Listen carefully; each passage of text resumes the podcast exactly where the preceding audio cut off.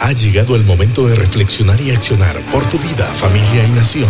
Ya con ustedes, inspirando tu liderazgo.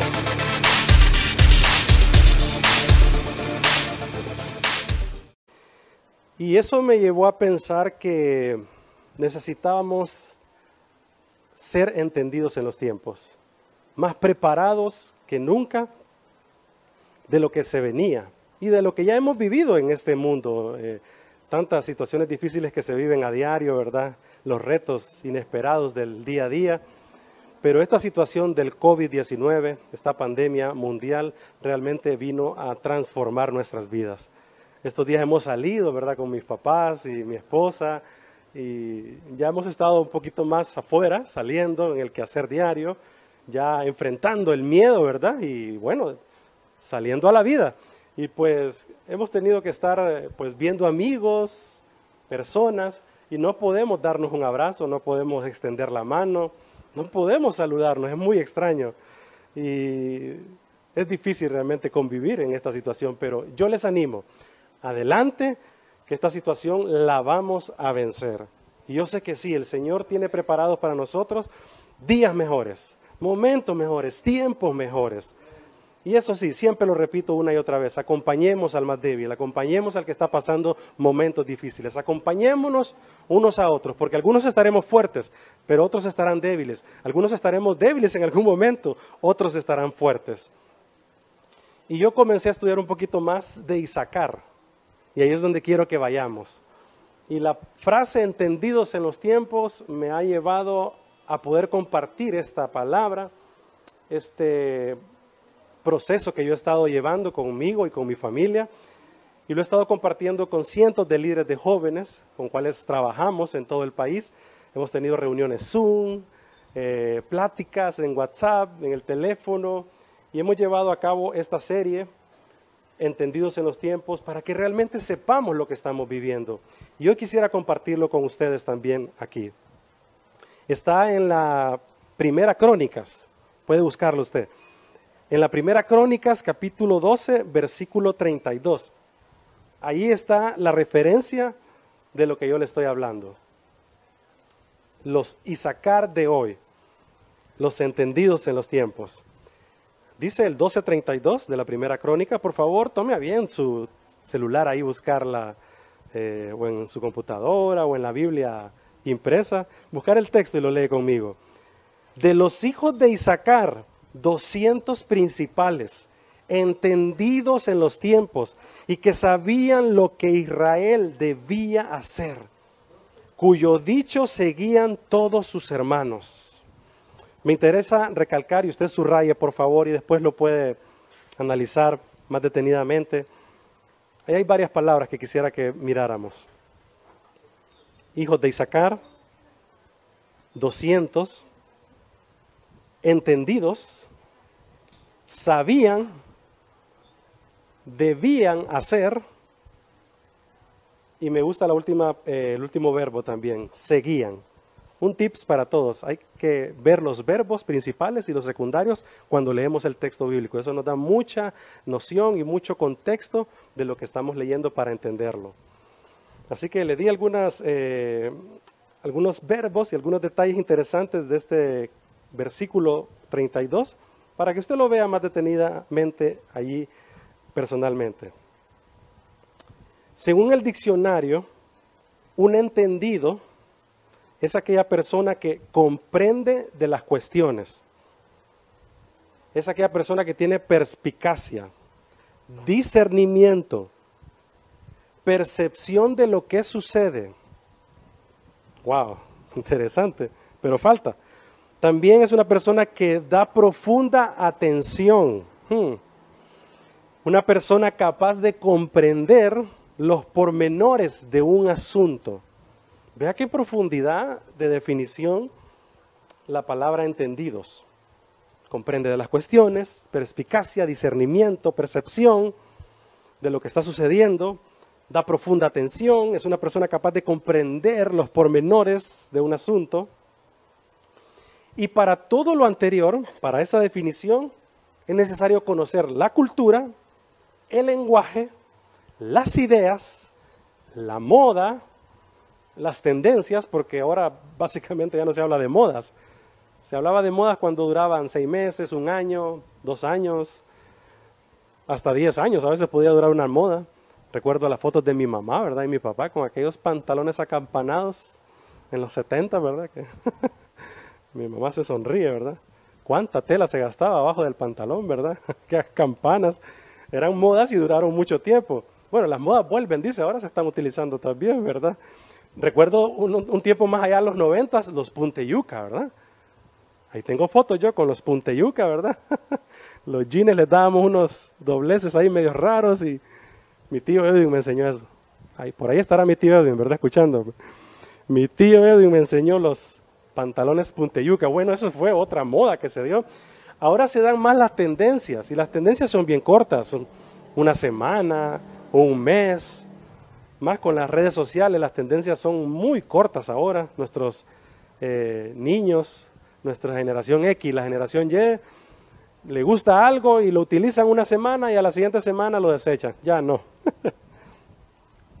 Un entendido en los tiempos conoce la cultura, conoce el lenguaje, conoce ideas, modas, tendencias, conoce tecnología. Lo que estamos haciendo ahorita es tecnología. Lo que pasa es que nosotros somos más eh, migrantes digitales, ¿verdad? Así se nos llama. Estamos en la era digital, pero estamos aprendiendo, sabiendo manejar. Nuestros hijos no. Ya prácticamente un niño cuando nace hoy, el, el, rayos X, ¿verdad? La, la, tomografía que le hacen, ¿verdad? Es una cuestión de 3D. El niño sale prácticamente a colores y ya se sabe qué, qué sexo es, ¿verdad? Rapidito todo. Debemos también entender el contexto social y político en el que estamos viviendo. Esa es una persona entendida en los tiempos. Vea cuánto asunto. Y ese 14 de marzo, ese sábado que estábamos en el programa de radio y que yo les comentaba, ya el domingo y el lunes nos dijeron, guárdense en sus casas los días anteriores pues nos decían con cuidado, ándense con cuidado, pero todavía estábamos trabajando en la casa y en los quehaceres, salíamos y entrábamos. Pero ya recuerdo que el domingo, el lunes, el martes, el miércoles ya de esa semana, de mitad de, mes, de marzo 2020, nos quedamos confinados en casa hasta esta fecha. Hoy es sábado 8 de agosto. Confinados en casa cinco meses. Y bueno, hasta ahorita estamos aprendiendo a, salir un poco y a manejar nuestro día a día con esta pandemia. Debemos ser entendidos de lo que está sucediendo, pero no entendidos para alarmar a las personas, no entendidos para decir, ay, Cristo viene, y a veces somos más la llamarada de Tusa con respecto a estos asuntos apocalípticos. Y nos, y nos vendemos a veces como un pensamiento más crítico y más de, de miedo, de alarma, cuando debe ser un asunto más inteligente, más razonado, más espiritual, claro que sí. Y ahí es donde encuentro en Isaacar cuatro aspectos interesantes que quiero que los mire conmigo, por favor. Anote. Son cuatro aspectos muy interesantes que encontré, entre otros. Hay otros datos muy interesantes en Isaacar y los hijos de Isaacar, la tribu de Isaacar. Pero yo encontré cuatro aspectos ante esta situación que estamos viviendo. Primero, concebido en el tiempo de la cosecha. Isaacar fue procreado durante la fiesta judía llamado Shavuot o el Pentecostés. Eh, Isaacar es el noveno hijo de Jacob, llamado Israel. Recuerden que Jacob tuvo doce hijos y de esos doce hijos se formaron las doce tribus de Israel. Eh, tribus que son las que hasta el día de hoy manejan a la nación de Israel. Isaacar nace de Lea también, y es el quinto hijo de Lea. Interesantemente, los entendidos creen que él es concebido en la fecha del Pentecostés, en la fecha del tiempo de la cosecha. Y vean, Pentecostés significa quincuagésimo. Esa es la palabra en español para Pentecostés, quincuagésimo, 50. Esto es porque se celebra 50 días después de la Pascua. La Pascua es otra fiesta que celebran los judíos conmemorando la liberación de Israel saliendo de Egipto. Otro detalle interesante de Pentecostés es que Pentecostés representa dos propósitos. Uno es la venida del Espíritu Santo sobre su pueblo, en Hechos, recuerde, ¿verdad? Mucha gente de todas las naciones habían venido a Israel y ese día, en esa fecha, se da la venida del Espíritu Santo sobre todas estas personas que luego regresan a sus casas, a sus regiones, a todo el Asia Menor y empiezan a llevar el mensaje de esperanza a otros. ¡Wow! ¿No le parece que hoy en día deberíamos de hacer lo mismo? Ser entendidos de llevar este mensaje de esperanza, más que un mensaje alarmista, un mensaje de esperanza. Allí en su trabajo, allí en el mercadito, allí en su casa, en el WhatsApp, en las redes sociales. Y otro detalle del Pentecostés es que tiene un segundo propósito. Es el recordatorio que representa la entrega de la ley, de los diez mandamientos de Dios a Moisés en el monte de Sinaí. ¡Ah! ¡Wow! Así que representa también el elemento fundamental de la humanidad, los principios de vida, el decálogo, los diez mandamientos. ¿Cómo nos, ¿Cómo nos sostenemos como humanidad? A través de este decálogo. No matarás, no mentirás, honra a tu padre y a tu madre. Es un decálogo maravilloso que nos da principios de vida para sostener la humanidad.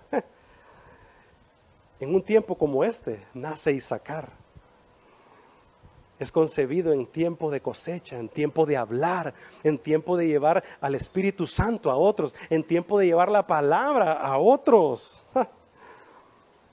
Decía mi amigo Alex Pedro por ahí, si el Espíritu representa el fuego, su palabra es la leña. Pero yo le pregunto, ¿realmente está utilizando su palabra? ¿La está leyendo? ¿La está escudriñando? ¿Estamos viviendo su palabra? Si estamos viviendo su palabra, estamos utilizando la leña para que el Espíritu esté en nosotros ardiendo. Pero a veces, ¿qué es lo que hablamos en las redes sociales? Póngase a pensar. A veces, ¿qué es lo que escribimos en las redes? ¿Qué es lo que comentamos con los vecinos? ¿Qué es, qué, es lo que expresamos con nuestra boca? ¿Mm? ¿Su palabra? ¿Un mensaje de esperanza? Póngase a pensar. Es tiempo de liberar a esta generación de su esclavitud, de llevarlos de las tinieblas a su luz admirable, de esclavitud a libertad. También sepamos que es tiempo de cosecha, recuérdelo, este es tiempo de cosecha. Y no solamente de una cosecha económica, está bien, vamos a echarle ganas, vamos a salir adelante, pero también es una cosecha de esperanza y de vida, de alcanzar a otros y explicarles qué es lo que está ocurriendo. Cristianos en el mundo, este es el momento de levantar la voz como entendidos en los tiempos y saber que es tiempo de cosecha. Es tiempo de esperanza, es tiempo de luz, es tiempo de llevar las buenas nuevas. Y más ante esta pandemia mundial, debemos saber que hay mucha gente con preguntas, hay mucha gente con necesidad, hay corazones ardidos por Dios, pero no saben dónde encontrarlo. Usted debe ser esa persona que lleve esperanza. Tú y yo debemos de ser estas personas que estamos entendidos en los tiempos y que sabemos que es tiempo de cosecha. Hay mucha gente que necesita una mano amiga, una voz que le consuele y que le dé esperanza. Sí, yo sé que usted está pensando ahorita en alguien. Esa madre soltera que está necesitada ahorita, ese niño que está angustiado, ese joven que ya no sabe qué hacer, o ese microempresario que lo perdió todo, esa joven que está estresada. Necesitan consuelo y esperanza. Necesitamos ser la voz de esperanza y de consuelo Isaacar fue concebido, procreado en tiempo de Pentecostés, en tiempo de cosecha. Vamos, adelante. Este es nuestro tiempo. Encuentro un segundo aspecto muy interesante en Isaacar. Su nombre significa recompensa. dijo, dijo su mamá, esta es mi recompensa. Gracias Señor. su madre le puso y sacar recompensa. Y yo creo que mi obediencia, nuestra obediencia, sí, nuestra obediencia es el mejor regalo que le podemos dar a Dios. Mi obediencia es la recompensa a Dios. Y yo creo que es el momento de entregarnos al Señor en obediencia a su voz. Mira, hay tantas voces oyéndose ahorita. Hay tantas redes sociales hablándonos, hay tanta gente, tanto vecino, tanta noticia, hay tantos distractores. Si usted enciende el celular, si usted enciende su computadora, enciende el televisor, habla con el vecino, habrán muchas voces hablándonos. Es más, hay una voz interior también que nos habla.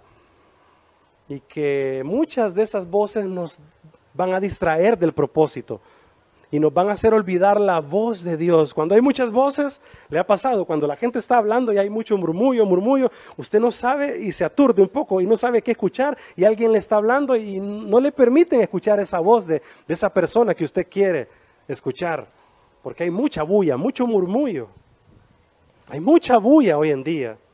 Hay mucho murmullo hoy en día en el mundo en el que vivimos. Necesitamos aprender a oír la voz de Dios.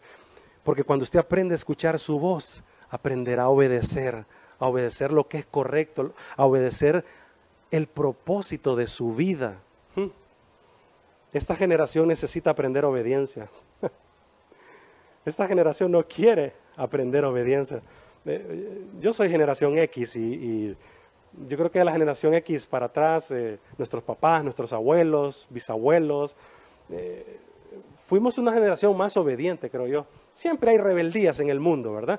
Pero creo que fuimos una generación más eh, sumisa a la voz de un policía, más sumiso a la voz de un eh, gobernante de un país, más eh, entendíamos las razones de un vecino, ¿verdad? Cuando un vecino nos hablaba, entendíamos que un vecino nos estaba diciendo un consejo y atendíamos ese consejo. Cuando nuestros padres nos hablaban, también atendíamos y entendíamos ese consejo.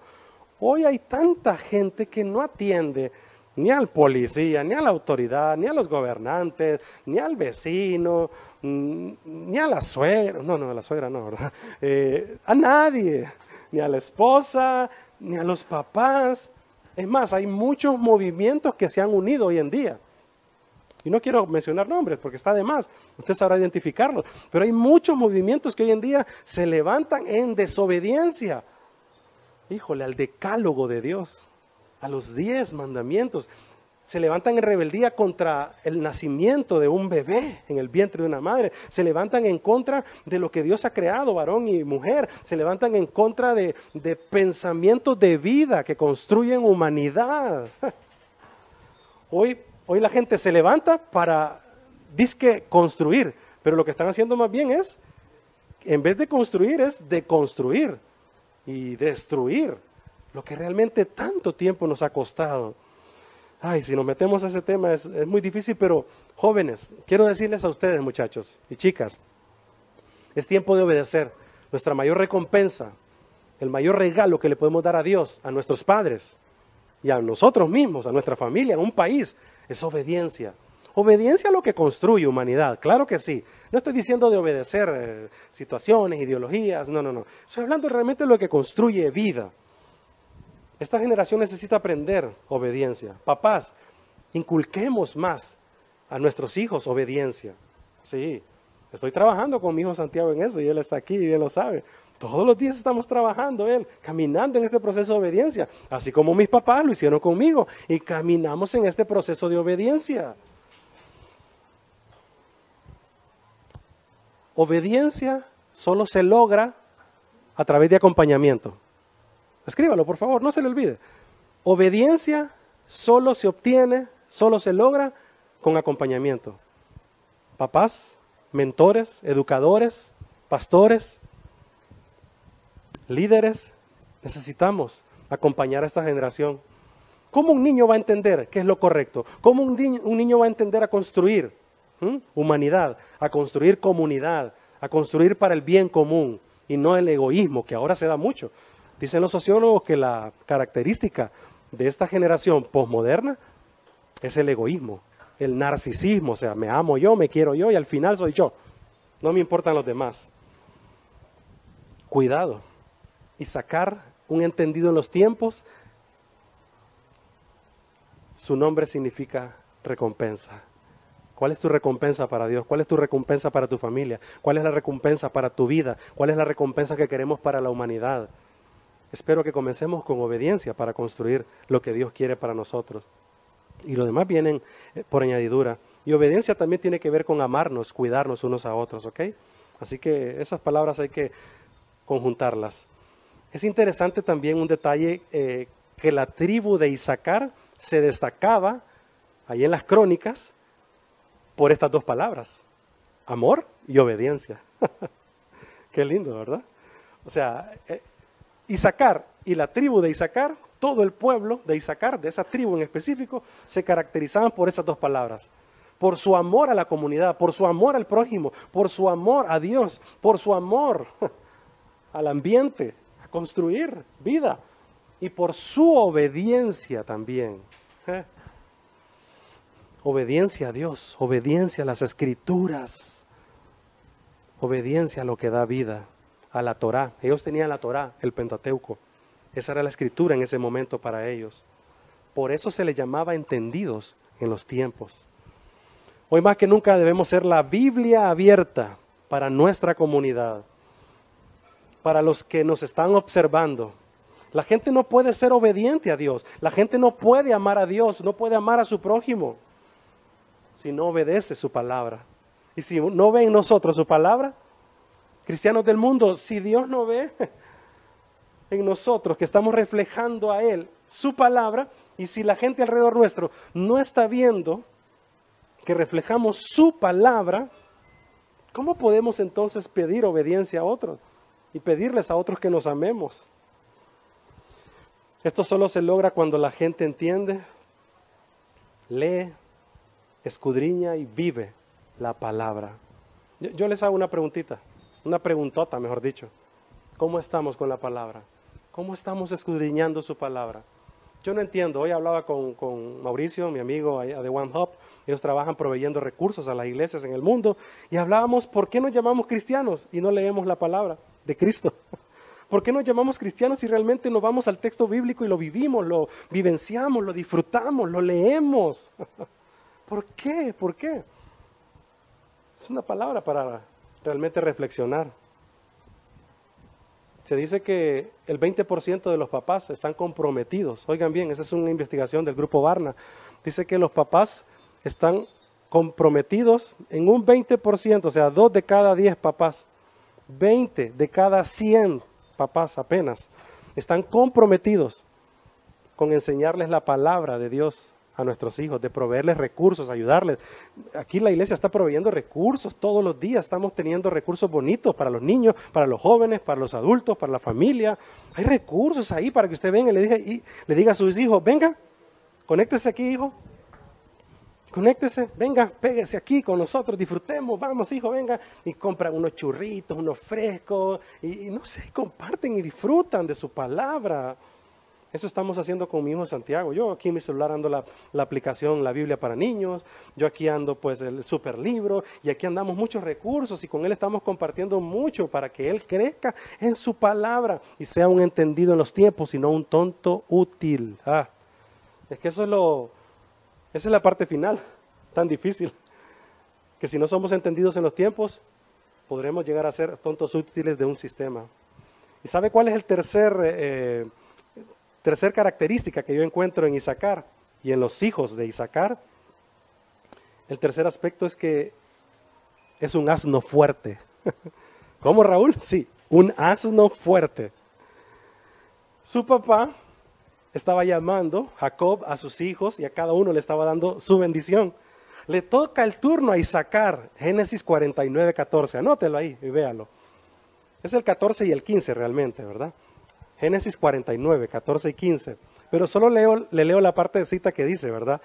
Isaacar llama a, perdón, Jacob llama a su hijo Isaacar y le dice, tú serás asno fuerte, que recuesta entre los apriscos y empieza a bendecir a su hijo Isaacar.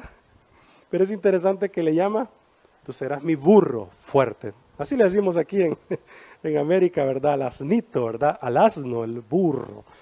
Pero no lo piense como un insulto, no, no, no. Eh, pues en América a veces a nuestros hijos le decimos, no seas burro, ¿verdad? Y es algo despectivo muy fuerte, ¿verdad? Para un niño. Isaacar no estaba eh, siendo bendecido por su papá con la palabra burro como una forma despectiva, no, al contrario.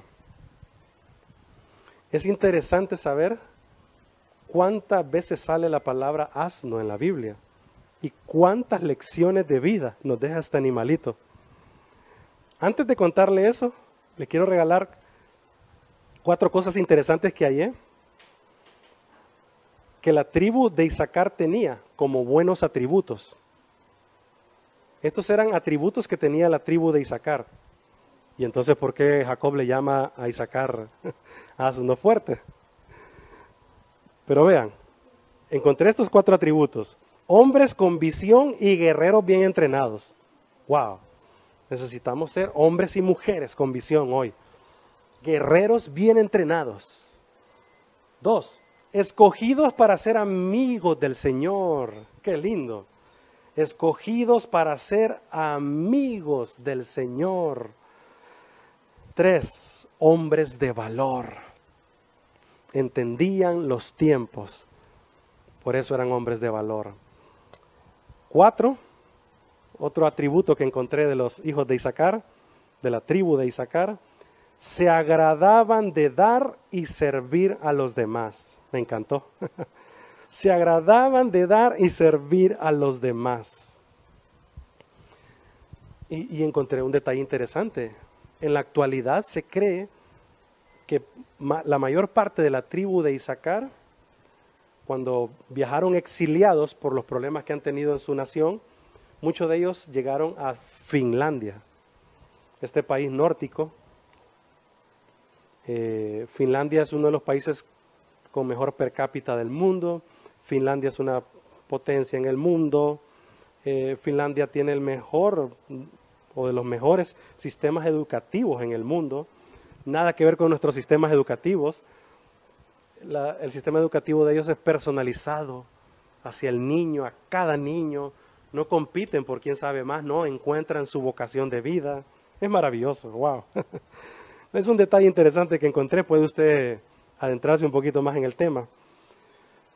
Pero veamos este otro interesante atributo de Isaacar. Ya les dije cosas bonitas de ellos, ¿verdad? Hombres con visión, guerreros, amigos del Señor, hombres de valor, se agradaban de dar y de servir a otros, pero también fue llamado asno fuerte. Su mismo padre le bendijo así. Y como le repito, eh, no tenía nada que ver con el asunto de América Latina, que creemos que es un insulto, ¿verdad? Pues claro que sí, decirle burro a, a un niño, a una persona, pero no era ese el pensamiento de Jacob para su hijo Isaacar. Es que el asno tiene una gran importancia para este pueblo. Fue el primer animal domesticado para el hombre. Son excelentes como medio de transporte. Con el asno también se le daba vuelta a la piedra con que se trabajaban las aceitunas y de ahí se sacaba el aceite de oliva. ¿ah? Con el asno eh, se hacían muchos trabajos de casa, tanto para la gente rica como para el pobre, porque era un animal eh, más económico para mantener que los caballos. Sumisos eh, se dejaban amar por, por las familias que tenían un asno. Así que atributos maravillosos de este animal. Y cómo no recordar a los asnos que salen en la Biblia. O sea, yo aquí solo pude anotar cuatro de tantos que habían. Pero Abraham va camino a sacrificar a su hijo Isaac. ¿Recuerdan la escena? A la par de ellos va un asno con todos los elementos para hacer el sacrificio. ¿Recuerdan al profeta Balaán? y su asna que le habla, profeta desobediente, corrupto, malvado, un animal desobediente, sumiso a la voz de Dios y le habla a Balaán. Sansón con la quijada de un asno vence a mil filisteos y Jesús va de camino a Jerusalén. Recuerda la entrada triunfal y le pide a sus discípulos, vayan a traerme un pollino, un asno. Jesús mismo es cargado por un asno. Creo que necesitamos eh, el mensaje de, esta parte de asnos fuertes, es que necesitamos cargar sobre nosotros la esperanza de Jesús. En nosotros debe estar el mensaje de Jesús y llevar el mensaje de Jesús a otros. Lo repito una y otra vez, necesitamos ese mensaje de esperanza, de consuelo. Sí, hay que explicarles eh, lo que está ocurriendo a la gente, pero hay que hacerlo de esa manera, no con miedo, no que pues ya Cristo viene y hay que prepararse. Está bien, sí, pero creo que a la par de eso debe estar el abrazo, la ayuda, el consuelo, el ánimo pronto. Es importante realmente reconocer que somos asnos fuertes para el Señor, para llevar su evangelio, para llevar su palabra. Me recuerdo una frase de, Francisco de Asís, este capellán, eh, que le decía siempre a sus discípulos, eh, predica todo el tiempo, pero si es necesario, habla, porque tus espaldas predican más que tus palabras. Es el tiempo de ser fuertes, burriguitos, pollinos fuertes para llevar su palabra y llevar esperanza a otros y que seamos útiles para la comunidad. Mire, cuánta gente inútil tenemos hoy en día. Políticos inútiles. Y mejor ni nos pongamos a hablar, ¿verdad? Porque vamos a enojar aquí. Eh, políticos inútiles, gobernantes inútiles, ciudadanos inútiles, jóvenes inútiles que están ahí en la casa pues viendo el pasar las redes sociales horas y horas y no se produce. Hoy estamos con amigos nuestros de Santa Bárbara y de, San Pedro Sula, músicos que están produciendo contenido, música, arte, para dar ánimo a su comunidad. Y hablaba con Carlos Barahón, un amigo, y Luis Rivera en el programa de radio y decíamos, ánimo, vamos, sigan produciendo. Muchachos, jóvenes, ¿qué hay en sus manos? Sean útiles, produzcan con sus manos, agarren esas redes sociales y comiencen a vender, comiencen a producir, comiencen a animar a otros. Papás, comiencen a utilizar sus manos, sus pies, sus cuerpos, sus vidas para ser ejemplo a sus hijos. Empresarios, ánimo, comencemos a construir juntos y a llevar eh, empleo a tanta gente, obreros, seamos eh, obedientes a nuestros, eh, los que emplean a, los, a, los trabajadores, ¿verdad? Los que dan trabajo. Necesitamos construir un mejor país, necesitamos construir una mejor comunidad y necesitamos entender que somos asnos fuertes para su reino. Y la última característica, atributo que encuentro de, de los hijos de Isaacar es que ellos eran influencers. Es una palabra que se utiliza mucho, ¿verdad? Influencers, influenciadores. Pero no me tome la palabra influencer como se conoce ahora. El influencer que sale ahí en YouTube o en las redes sociales, Facebook, en el TikTok y que son famosos y que los siguen millones y millones y algunos hasta se agencian mucho dinero porque le siguen miles, millones. No, estoy hablando de esos eh, influencers pues que a veces lo que quieren es un like, lo que quieren a veces es que miren su video y que miles o que millones le sigan. Eh, no, estoy hablando de los que influencian, hablando de mentorear, de acompañar a otros. El tema central del por qué se les llamó entendidos en los tiempos a los hijos de Isaacar fue porque influenciaron, subraye esa palabra por favor, o sea, el todo de la palabra entendidos en los tiempos, el meollo de esa palabra, es porque ellos influenciaron al pueblo para que David fuera coronado rey de Israel. Ese es el sentido principal del por qué se le llamó entendidos en los tiempos. Eh, había una crisis social, política, había una crisis terrible en Israel en ese momento. Eh, Saúl había muerto, el pueblo prácticamente estaba desolado, estaba siendo abatido por los pueblos extranjeros. Había crisis por todos lados, como la que estamos viviendo hoy, ¿verdad? Hay una crisis económica, psicológica, mental, eh, una crisis de salud, pues tanto así estaba viviendo el pueblo de Israel en ese momento. Y el pueblo necesitaba entender que ese era el momento propicio de tener un rey, David.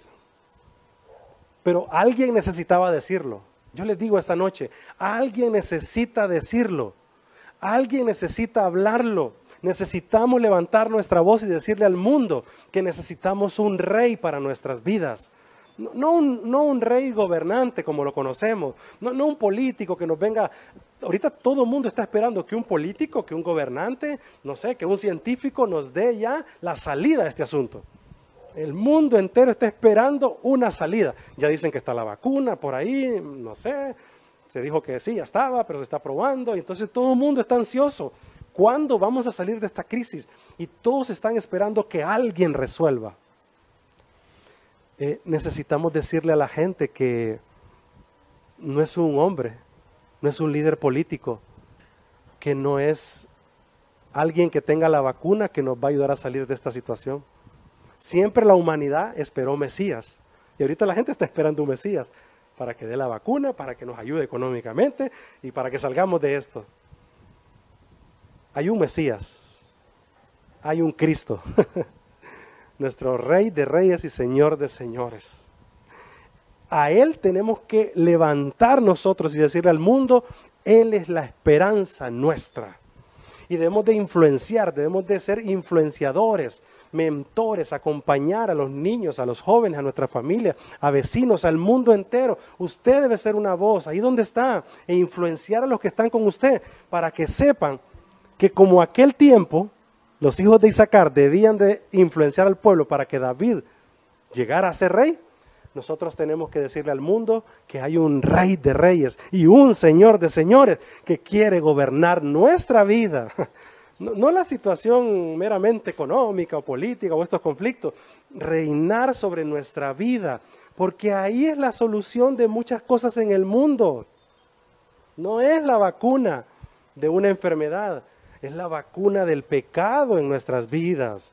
Es Cristo ayudándonos a salir de las tinieblas a su luz que nos alumbra, que nos da esperanza. Ahí es la situación. Pero siempre estamos esperando de alguien, de un hombre, de una persona. De... No.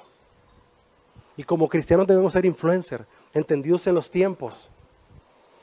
Que la gente sepa que no se trata de lo que estamos viendo con nuestros ojos físicos, se trata con una cuestión del corazón. Así que debían de ser muy sabios y obedientes a la voz de Dios, para que la gente se diese cuenta que ellos decían la verdad y que querían el bien común. ¿Estamos siendo sabios? ¿Estamos siendo obedientes a la voz de Dios para hablarles a otros y que sepan que lo que le estamos diciendo es la verdad? No hay peor cosa que a la gente la engañemos. Digámosles la verdad y la gente lo sabrá. Y digámosles que el Señor quiere el bien común para todos. Pero todo comienza aquí, mire, en el corazón. No se resuelve externamente, esto se resuelve internamente. Y termino diciéndoles que nuestro contexto está sumergido pues con las cuestiones del día a día, la cuestión de salud, economía, nuestras eh, situaciones de estrés, de conflictos emocionales, psicológicos. Y todo eso no lo va a resolver ningún agente externo. todo eso lo resolvemos nosotros cuando coronamos al Señor de señores y al Rey de reyes como Dios de nuestras vidas. Eh, debemos de ser la generación de influencers que con coraje y entendimiento, con sabiduría y obediencia, enfrentemos esta realidad pues intimidante, pero que debemos de enfrentarla con ese único propósito, coronar a Cristo Jesús como el Señor de nuestras vidas. Eh, es lindo saber que cuando nosotros entendemos esta verdad, nos va a hacer libres, nos hará libres. Y cuando digo verdad, no es una ideología, cuando digo es una persona, la persona de Jesús. Quisiera orar por, por todos y decirle, Señor, gracias por tu palabra y que entendamos que el tiempo en que estamos viviendo es un tiempo oportuno de cosecha, de cosecha para llevar esperanza, consuelo y vida. Señor, haznos entender que este es el tiempo oportuno también de, de saber decirle a la gente que nuestra mejor recompensa es nuestra obediencia a ti, Señor. Obediencia a tu voz, obediencia a tu palabra. Señor, que entendamos que si vamos a ser entendidos en los tiempos que estamos viviendo, Debemos de ser fuertes, útiles para ti, para tu reino, útiles para la iglesia y llevar sobre nuestros lomos esa esperanza, ese consuelo que muchos están necesitando. Y así como tú montaste sobre un pollino y fuiste la esperanza del mundo, así muchos están esperando hoy escuchar esto.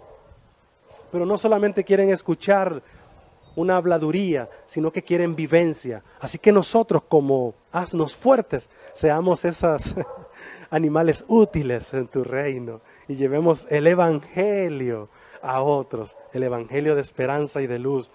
Y Señor, que entendamos que podemos influenciar a uno, a cinco, a cientos, a miles, que podemos llevar este mensaje a otros y decirles, Jesús quiere ser el rey de tu vida. Señor, sé el rey de nuestros corazones. Hoy abrimos nuestro corazón a ti, Dios. Gracias, Señor, por perdonarnos y darnos esperanza. Gracias, Señor, por voltear a ver, Señor, a esta persona que a veces se cree que no tiene más salida, que no tiene esperanza. Pero en ti hemos encontrado, Dios, tu luz admirable. Gracias, Señor.